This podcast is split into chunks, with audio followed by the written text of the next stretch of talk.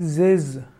Ziz, äh, geschrieben Z-I-Z, ist die Bezeichnung eines Urvogels der jüdischen Mythologie.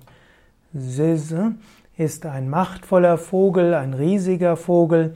Ziz hm, bedeutet wörtlich Sohn des Nestes. Es gibt eine gewisse Verwandtschaft mit anderen Riesenvögeln. Es gibt zum Beispiel den Simurg in Persien.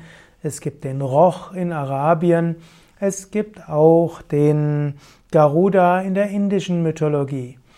Sis äh, steht für das Element Luft und Sis ist das Gegenstück zu Leviathan, dem bekannten Fabelwesen des Meeres, und Behemoth, eben dem Fabelwesen der Erde.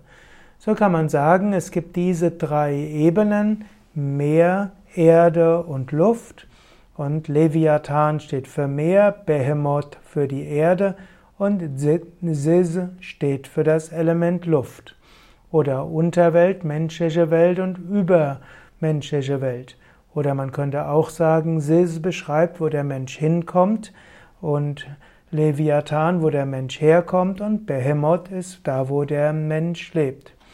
Sis erscheint nicht in der Bibel selbst, auch nicht in den Apokryphen, sondern erst später im rabbinischen Schrifttum.